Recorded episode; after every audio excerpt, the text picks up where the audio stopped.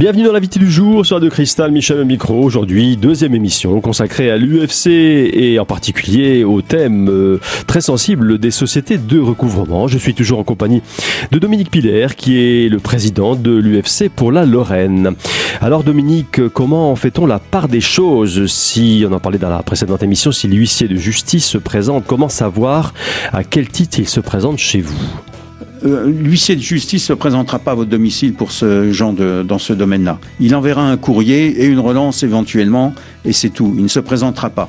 Euh, il ne se présentera que s'il y a eu une condamnation pour vous apporter le titre exécutoire qui permet de d'exécuter la, la condamnation. Hein. C'est là que les auditeurs doivent faire la différence dans le dans le rôle du, de l'huissier de justice, qu'il agisse à titre euh, judiciaire ou à titre plutôt amiable. Voilà, tout à fait. Et puis un petit conseil, euh, qui n'hésitent pas à nous appeler s'ils ont un doute, et puis on leur donnera exactement ce, ce qu'il en est sur les courriers qu'ils ont reçus. Hein. Alors Dominique, après avoir euh, détaillé la, la, méthode de ces sociétés de recouvrement, euh, on se place du côté du, du débiteur. Euh, que faire dans ces cas-là? Alors vous avez reçu une lettre de mise en demeure et euh, vous dites qu'est-ce que c'est, que, que dois-je faire? Alors d'abord il faut bien lire attentivement les termes du courrier.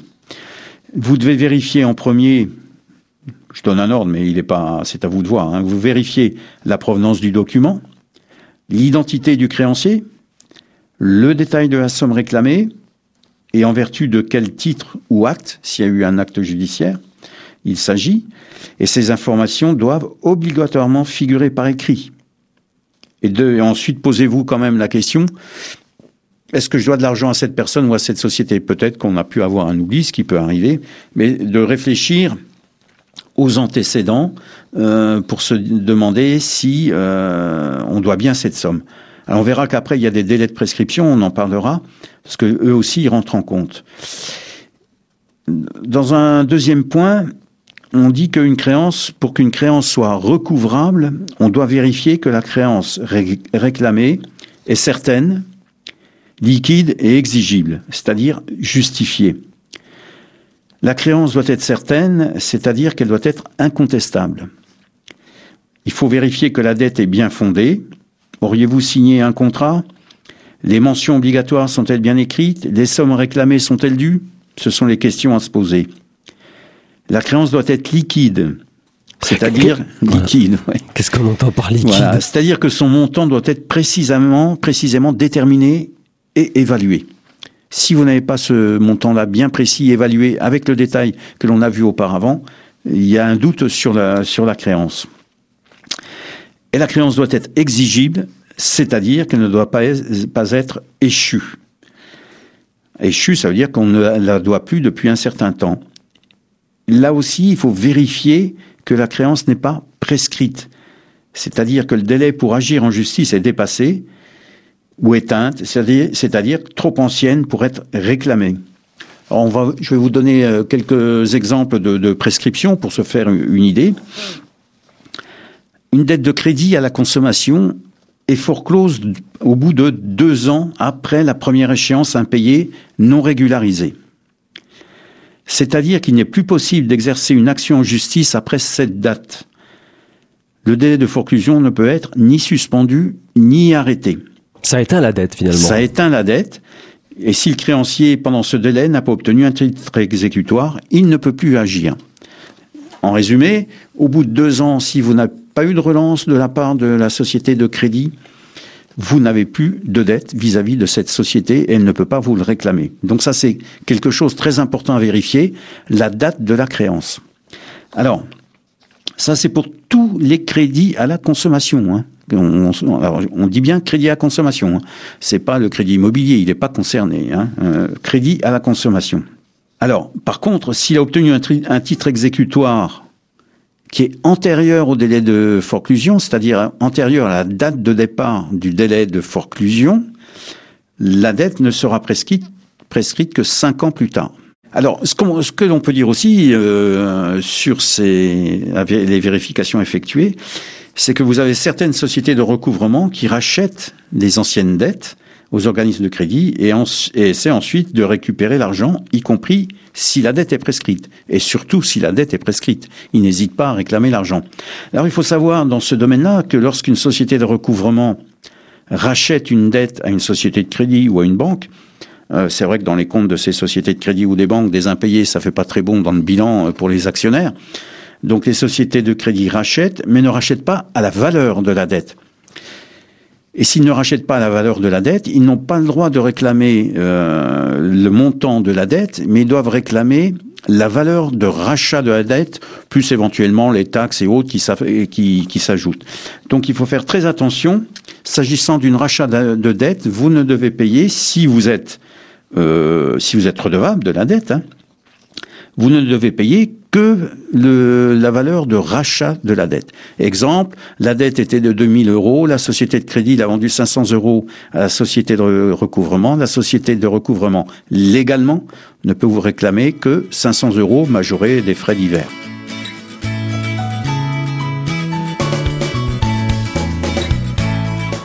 Fin de la première partie de l'invité du jour sur Radio Cristal. Deuxième émission consacrée aujourd'hui aux sociétés de recouvrement, toujours en compagnie de l'UFC. On se retrouve dans un instant avec la suite de la présentation de ces sociétés de recouvrement et surtout de leurs pièges, des pièges à éviter, surtout euh, de la bonne conduite à tenir si vous vous retrouvez dans ce genre de situation. À tout de suite.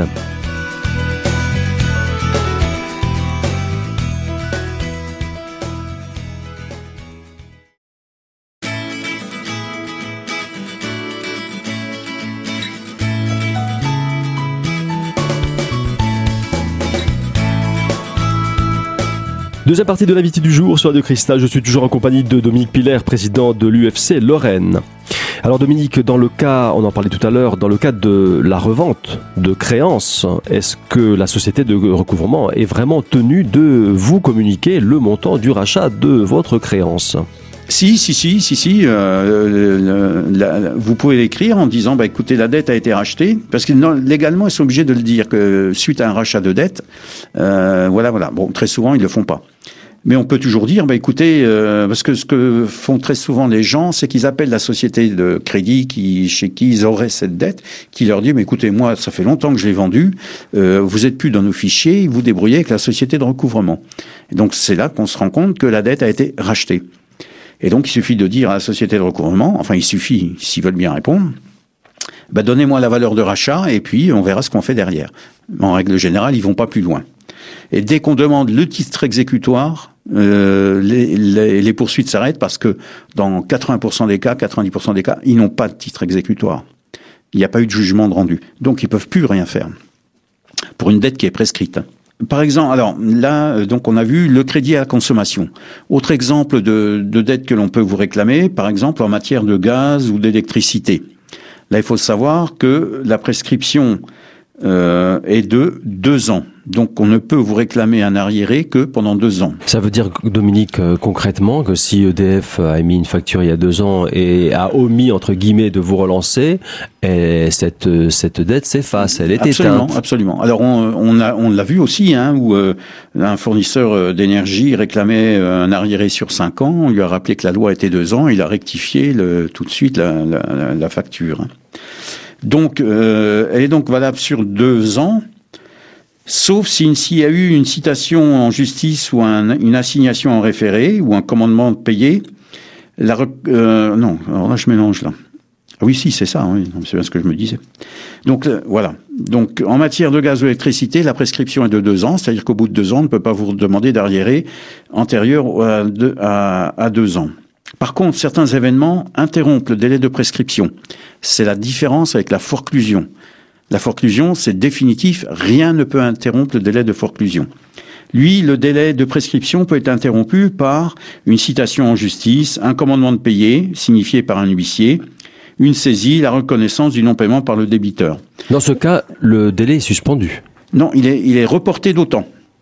À partir du moment, il se décale dans le temps. Il se décale dans le temps. Il est toujours valide. Dominique, après les méthodes de, la société de recouvrement et euh, quelle réaction adopter maintenant, ben, concrètement, euh, qu'est-ce qu'il faut payer? Alors, il y a deux cas qui se présentent. Hein. Euh, soit vous devez, vous ne devez pas la somme réclamée ou la dette est prescrite. Dans ce cas-là, il faut informer la société de recouvrement ou l'huissier de justice que vous contestez la dette sur le fond, à savoir que vous ne devez pas d'argent au créancier qui vous en réclame. Puis vous contactez directement le créancier en lui envoyant une lettre recommandée avec avis de réception dans laquelle vous lui expliquez votre désaccord. Si la dette est prescrite ou foreclose, adressez-lui une lettre à votre créancier ainsi qu'à la société de recouvrement en rappelant que la dette est éteinte. Et comme toujours, dans tous les cas, on dit conservez une copie des courriers que vous envoyez. Ça, euh, beaucoup de personnes, beaucoup de personnes oublient, euh, oublient ce, ce côté-là. Alors par contre, vous pouvez aussi euh, devoir la somme réclamée. Donc là, euh, si vous pouvez, vous envoyer le règlement directement à votre créancier par lettre commandée avec avis de réception et une copie à la société de recouvrement. Si vous pouvez pas payer en une seule fois, vous demandez un échéancier pour pouvoir régler euh, la dette. C'est possible ça parce que souvent les, les sociétés ne le, elles, Si, ne sont, elles- elles ne sont pas tenues de le préciser a- dans le courrier. Non, non, mais il faut d'office, si le montant est important, euh, demander. On est, en droit, on est en droit de demander un échéancier. Enfin, on peut demander un on peut échéancier. demander un, un échéancier. mais les euh, sociétés ne sont pas tenues de, voilà. de l'accepter. Voilà, tout à fait. Alors par contre, euh, une chose qu'on n'a pas dite là, mais j'en profite, c'est que vous ne payez jamais quelque chose à une société de recouvrement tant que vous n'êtes pas sûr que vous devez la dette. Il suffit de verser un seul centime à la, à la dette, à la lettre de mise en demeure, et la dette est considérée comme valable. Donc on peut plus revenir en arrière. Donc On ne peut- payez jamais. On ne peut plus la contester. Non, non. Ne payez jamais tant que vous n'êtes pas sûr que la dette est vraiment redevable.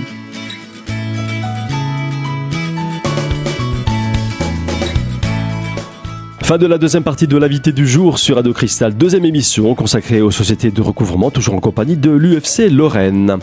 Je vous donne rendez-vous dans un instant avec la suite et la fin de la présentation de ces sociétés, de leurs méthodes et surtout des pièges absolument à éviter si vous vous retrouvez dans ce genre de situation. À tout de suite.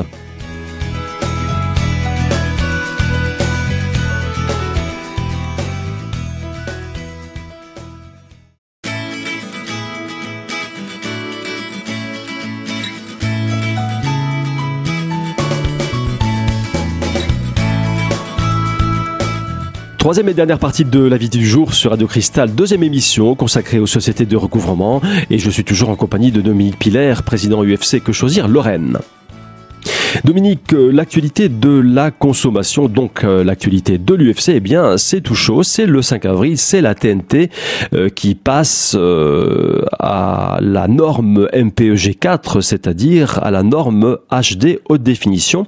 Si l'on ne prend pas ces précautions, eh bien on risque tout simplement de se retrouver avec un écran noir. Effectivement, euh, ça risque d'être l'écran noir le 5 avril au matin si vous n'avez pas anticipé euh, ce changement euh, de norme. Donc, euh, on peut dire que tous les anciens téléviseurs depuis de, ans, trois ans, quatre ans, tout ce qui est sorti depuis trois ou quatre ans euh, est conforme à la norme MPEG 4. Par contre, tout ce qui est antérieur, eh bien, ne recevra plus euh, les émissions qui vont passer en HD. Alors, il y a, ça concerne donc principalement la TNT, la TNT sur râteau. Euh, dans ce cas-là, qu'est-ce qu'il faut faire? Alors dans ce cas-là, il faut euh, malheureusement encore débourser un peu d'argent pour acheter un décodeur TNT à la norme MPE G4. Alors, débourser de l'argent, donc c'est très variable. Ce n'est pas parce que le matériel est à un prix de vente euh, élevé qui sera forcément le meilleur. Vous pourrez trouver très certainement, et vous pouvez trouver euh, euh, des, euh, des décodeurs à environ 25 euros, 20-25 euros dans les premiers prix, euh, qui sont certainement aussi valables que certains qui vont vous coûter euh, plus cher. Lorsque vous faites ce choix, il faut bien savoir ce que vous voulez. Si vous voulez uniquement le décodeur, eh il faut acheter un décodeur, ou plutôt un adaptateur euh, à la norme MPEG 4, et euh, ne pas rentrer dans des adaptateurs qui vont être euh, connectés ou avec enregistreur, etc., etc. Si c'est simplement regarder les émissions, un adaptateur simple suffit. Il n'y a pas de société mandatée officiellement pour venir à domicile vous proposez ce genre d'appareil, vous avez le libre choix. Il suffit d'aller dans les différents magasins ou grandes surfaces euh, qui traitent, qui vendent de la vidéo ou du matériel euh, vidéo euh, pour trouver un, un, adaptateur qui puisse vous permettre de regarder la télévision dans de bonnes conditions. Alors c'est bien joli, hein, cette norme MPEG4. techniquement, c'est bien, mais il faut savoir qu'il doit y avoir à peine 20% des émissions qui sont euh, transmises qui sont en norme HD. Mais là, c'est imposé par les normes techniques. On est obligé, comme on dit vulgairement, d'y passer. Euh, vous verrez pas forcément une différence énorme au niveau de votre écran. Euh, comme je vous dis, il y a très peu d'émissions qui sont tournées et diffusées en HD ou en THD. Il faut dire en fait que la, la, finalité des démarches, c'est que la bande des 700 MHz va être libérée, là, actuellement pour la, la, télévision SD, pour la téléphonie, et donc nécessairement, bah, on est obligé de, hein, de, de, passer en haute définition, même si vous le dites, c'est pas toujours natif, c'est pas toujours euh, toutes les émissions sont pas HD. loin de là, loin de là d'ailleurs. Hein. C'est un peu surprenant d'ailleurs, mais bon, euh, on est confronté à ce problème de, de, payer pour du HD sans avoir du HD. Et surtout, et surtout, euh, je pense qu'on peut donner le conseil aux gens aussi, c'est de même si vous avez un, un, téléviseur qui a 20, 30 ans, qui a une prise euh, Péritel, euh, des adaptateurs, enfin des, oui, des adaptateurs mhm. MPEG4 sont équipés. certains sont, encore équipés de Péritel. Ah oui, Donc même un téléviseur ancien qui fonctionne, un cathodique euh, peut recevoir la, mais ça, ça pas HD, mais euh, il est compatible. À partir du moment où il y a une prise Péritel pour le, le branchement, que l'adaptateur a une prise Péritel, euh, il y aura aucun problème. Puis, ne jetez pas, ne, jetez pas votre vieux téléviseur. Non, faites le Alors si vous, c'est vrai que si vous avez un, un, un fournisseur, j'allais dire, ou un dépanneur de confiance, vous pouvez lui faire confiance aussi dans ce domaine, il viendra vous voir euh, pour vous mettre l'adaptateur en service et vous vendre celui qui est le mieux adapté à vous. Mais euh... on précise bien Dominique que c'est uniquement les, la réception râteau, hein, parce que si c'est la réception râteau, une box euh, ou d'autres moyens, la box, la DSL, on n'est pas du tout touché. C'est la réception râteau. C'est uniquement la, la réception ouais. râteau hertzienne. Hein. oui, uniquement, c'est uniquement le hertzien. Et puis, si vous voulez plus de conseils et de détails, euh, je vous conseillerais euh, de, de, de prendre notre revue Que choisir de ce mois-ci, du mois de mars, qui fait un bilan complet des adaptateurs disponibles avec des tests à l'appui et vous aurez un classement euh, qui vous permettra éventuellement de vous aider dans le choix du produit le mieux adapté à votre situation. Oui, je l'ai sous les yeux, il est très très bien fait et selon votre usage, vous trouverez forcément euh, chaussures à votre pied comme on dit. Absolument, absolument, je crois qu'il n'y a pas de souci et il faut bien se dire que comme j'ai dit vulgairement, il faut y passer Sinon, le 5 avril au matin, vous n'aurez plus rien. Voilà. Et puis, il faut préciser aussi, Dominique, que euh, les adaptateurs sont à partir de, bon, j'en ai vu à 20 euros. Hein. Oui, oui, on en trouve à des prix très abordables. Pas besoin de mettre, parce que on trouvera, on trouvera toute une gamme de prix, hein, avec double tuner, avec, euh, voilà, je, sais, je, ne sais, trop quoi, ça peut atteindre les 100 euros. À, à, partir de 20 euros, vous trouvez ça dans les, dans les grandes, Comme, euh, grandes enseignes. Hein. Voilà. Comme c'était pour le décodeur TNT à l'époque, vous en trouviez aussi à une vingtaine d'euros. Vous avez la même chose pour l'adaptateur, et c'est largement suffisant. Hein. C'est, c'est un changement de fréquence ce qui est fait uniquement. il n'y a rien d'autre derrière. Après, euh, ce qui justifie un choix personnel. De prix, voilà. Les prix se justifient par des fonctionnalités qui se rajoutent, etc. Mais disons que, euh, euh, comme vous dites, on est obligé d'y passer, mais ce sera, c'est 20 euros. On, limite la casse quand même. On faut peut dire. On peut limiter la casse, effectivement. Oui, oui, tout à fait. On n'est pas obligé de prendre un adaptateur à 80 ou 100 euros. C'est sûr que le vendeur essaiera de vous placer un appareil beaucoup plus performant, hein, en vous disant oui, mais c'est mieux, il y aura ci, il y aura ça. Après, vous avez le choix personnel de ce que vous voulez en faire. Est-ce que vous voulez en faire simplement un adaptateur ou profiter de ça pour, euh, comme vous disiez, effectivement, avoir un double tuner ou enfin tout un tas de, de enregistreurs, voilà, enregistreur ou pas. Ça, c'est un autre un autre débat. Mais l'adaptateur simple se trouve dans des tarifs très abordables, entre 20 et 25 euros euh, des premiers prix, et qui sont de qualité.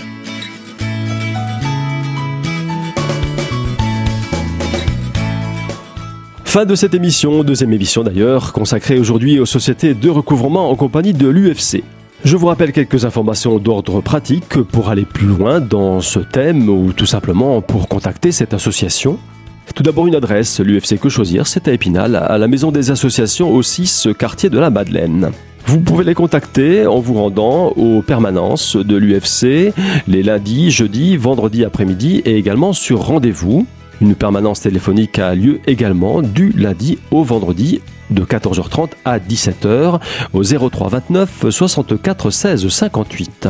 Enfin, une adresse mail pour les contacter directement contact@vosges.ufcquechoisir.fr. Voilà, je vous donne rendez-vous très très prochainement pour une nouvelle thématique de l'invité du jour sur Radio Cristal.